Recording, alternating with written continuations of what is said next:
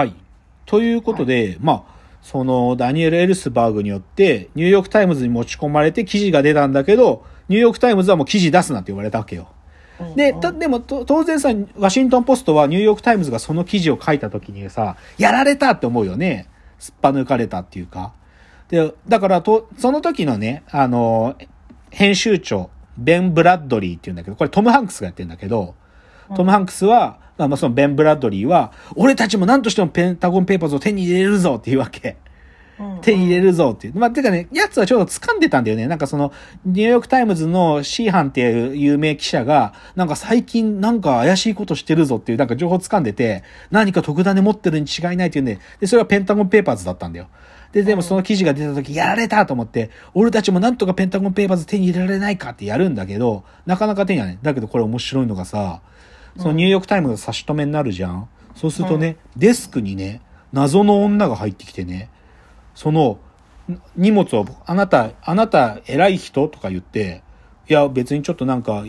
あの、遊軍記者だよとかいう記者の上にいきなりドーンって箱置いてって、じゃあね、つって言うか、それはペンタゴンペーパーズの一部だったりするわけ。でも実際そういう風に情報が持ち込まれたりしたらしいんだよ。だけど、それはほんそう、でも本当に一部、それは本当に一部。で、で、実際、本、本物かどうかの検証も難しいかあらーそう、ちゃんとしたの手に入れたいっつって、でね、実はこのワシントンポストに、かつてそのランド研究所に勤めてたっていう、あの、バグディギアンっていう記者がいて、で、バグディギアンが、俺がランドで働いてた時の同僚で、こんなことする奴がいるとしたらエルスバーグしかいないって推測して、エルスバーグに接近するわけ。そうするとエルスバーグが、あの、最初は断ってたんだけど、リアクションしてくれて、来いっつって行ってみると、その、モーテルみたいなところに、大量にコピーされた文書がボーってあるわけ。で、それで、お前らはこれ記事出すのかっていう、いう、要はニューヨークタイムズは差し止めされちゃったからさ、もう出ないじゃん。で、お前らにこれ情報提供したら出すのかって言って、バグディキアンは出すって約束して、大量の文書持って、ワシントンポストに帰ってくるわけ。へーで、で、最大のポイントは、じゃあこれをワシントンポストは記事にできるかどうかだよね。そう当然さ、タイムズの、ニューヨークタイムズの方が、もう、なんていうか、情報漏洩罪だから、これ出しちゃったらさ、それこそワシントンポスト自体が、まあもう、全員、その、少なくとも社長と、あの、ベン・ブラッドリー編集長は刑務所に、みたいな話になりそうじゃん。うんだから徹底してね、その、ホームっていうか、べ、あの、顧問弁護士たちとディスカッションするの、これ出してもいいのかどうかっつって。なんだけど、そこでね、あのー社長のキャサリン・グラハムがね、うん女の人だよ。な、うんで、周りの役員とかは絶対こんなもん出しちゃダメだって言うわけ。それこそ株式上場すら今やろうとしてるのが取り目やめになるぞとか言われたりして言うんだけど、け最終的にはね、このキャサリン・グラハムさんが決断して出そうっつって。こういうことを国民が知らないことっていうのが、ま、いけないことなんだっつって。だから、そのワシントンポストはこれを掲載することを決めるのね。で、出すわけ。で、それで出して当然さ、政府からの圧力かかってくる。それこそニクソンからめちゃくちゃ来るわけ。うんなんだけど、で、それで、いよいよ明日裁判だとかいう前日に、その、ニューヨークタイムズとじゃなくて、他のいろんなち一般紙、地方紙も含めて、が同調してくれて、彼らも、この、このことについての記事を書いてくれるのね。うわーすごいなそう、だから、ある意味、その裁判でももう出版差し止めみたいなことはなくて、このマクナマラ文書っていうのが克明に、ある意味、世間が知ることになるっていう、そういう話なのね。うんだから面白いんだよ。その社長のね、あの、キャサリン・グラハムをやってるのがメルリストリープで、で、その編集長がトム・ハンクスがやってるから、この二人もう名優中の名優だからさ、うまいんだよ。もう。それだけ見てみたいなそう。でね、で、これちょっとこの映画のサイドエピソードだけど、これスピルバーグが撮ったんだけど、うんこれ9ヶ月で撮ったの。すごい撮ろうって決めて9ヶ月で撮った。で、なんでかっつうと、スピルバーグさんってさ、まあ、彼ユダヤ人だけど、ななんていうかな、その、要はトランプ大統領が生まれてしまって、千19あ2017年だからさ、トランプが生まれてしまって、フェイクニュースとかさ、散々出始めたでしょ？で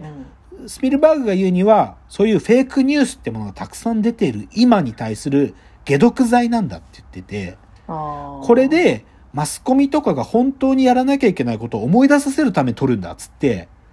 だからスピルバーグが一気に9ヶ月で撮っちゃったんだよ。すごいっしょすごいでしょ。そんな短期間で映画って撮れるんですねいや、スピルバーグだから。スピルバーグはもう一発撮りの人だからさ。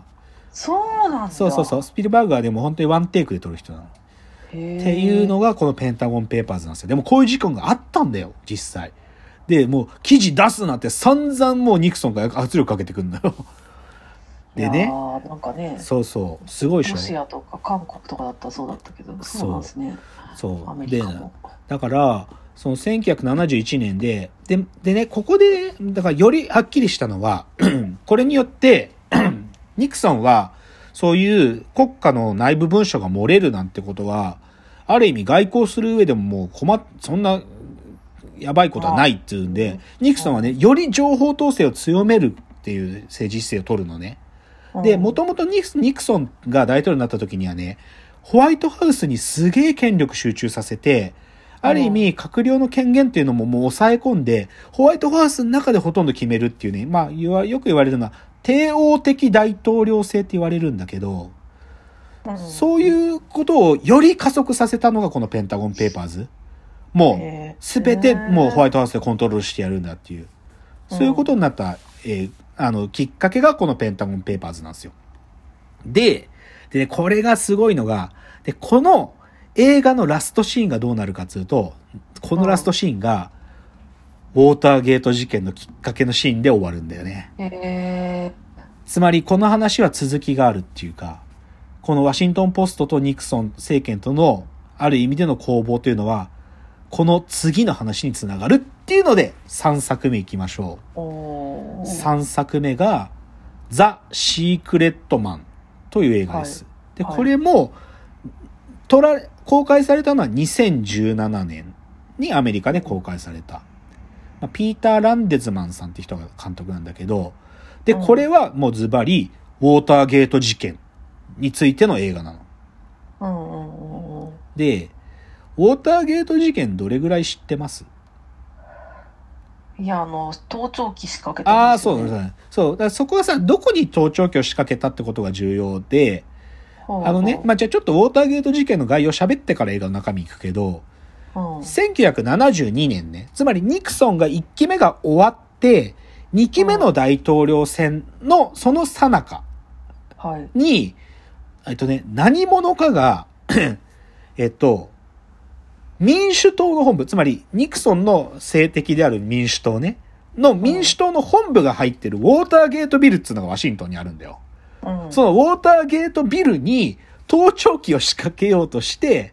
うんそれで、でもその仕掛けようとしてるところに警備員に見つかって警察に捕まるっていう事件が起こるわけ。うんうんで、実際これ、さっきのペンタゴンペーパーズのラッシュトシーンって何かっていうとね、その、と、この、もうなんでそんなことしたのっていう、あの、オートロックがかからないように、あのさ、ドアのさ、このカチャってなる部分をテープでペチャって貼っといて、鍵がかからないようにして侵入してるのね。で、そこを警備員に見つかってるんだけど、そのテープが貼られてる変なドアっていうところで実はペンタゴンペーパーズのラストシーンは終わるのよ。だからこの 犯行手口も実はざなんか雑だっていう、すごく素人っぽいんだけど、でもでもこう変な奴らは捕まるわけ。で、で、この捕まった5人がいるんだけど、この5人をよくよく調べてみると、元 FBI とか、元 CIA とか、しかもさらに辿っていくと、ニクソン大統領の再選委員会。要は選挙に、あの、大統領選の再選するための、あの、委員会があるんだけど、そこの関係者だってことが分かってきちゃうわけ。うんうんうんうんで、えって、つまり、元々の FBI とか CIA とかでやってて、で、再選委員のなんかその警備顧問のやつとか出てくるんだけど、そいつらが侵入してるってことは、これ完全に政権関係してるだろうっていうことが疑われると。いうのが、この、ウォーターゲート事件のきっかけね、きっかけ。ななんかなんでこんなざるな計画をニクソン大統領の陣営が受けちゃったのかっていう記述を読んだことがある。まあそうだね。そう。だからなんかさ、すごく素人臭いんだけど、でもちゃんと訓練されてる諜報員たちのはずなんだよ。それこそキューバで亡命するようなことをやらせようとしてたトレーニング受けてるやつだったりするんだけど、でもなんか間が抜けてるっつうか、で、で、これを、ある意味、ワシントンポストが情報を掴んで、この、えっ、と、ウォーターゲート事件についての記事を書いていくっていうのが、このウォーターゲート事件が国民の目に知れていく順序なんだけど、うん、で、で、その時の編集長がさっきペンタゴンペーパーズでも出てきたベン・ブラッドリーって人ね。うんうん、で、で、ちょっとその今日のザ・えーシークレットマンに入る前に、でもこのワシントンポストがこのにウォーターゲート事件についてすっぱ抜いていくっていうのを書いた、実は、ん大元の映画があるのね。大昔っていうか、これ1976年の映画で、これうん。大統領の陰謀っていう映画があってね、これは完全にワシントンポストの二人の記者がいて、うん。えっ、と、カール・バーンスタインって人とボブ・ウッドワードっていう二人がいて、この二人をダスティン・ホフマンとロバート・レッドフォードがやってるわけ。で、それで、その、ちょっとずつ、その、に、政権の関与っていうのを暴いていくっていう映画があって、うん。これ大ヒットしたんだけど、で、実はこれの裏側っていうか、実は、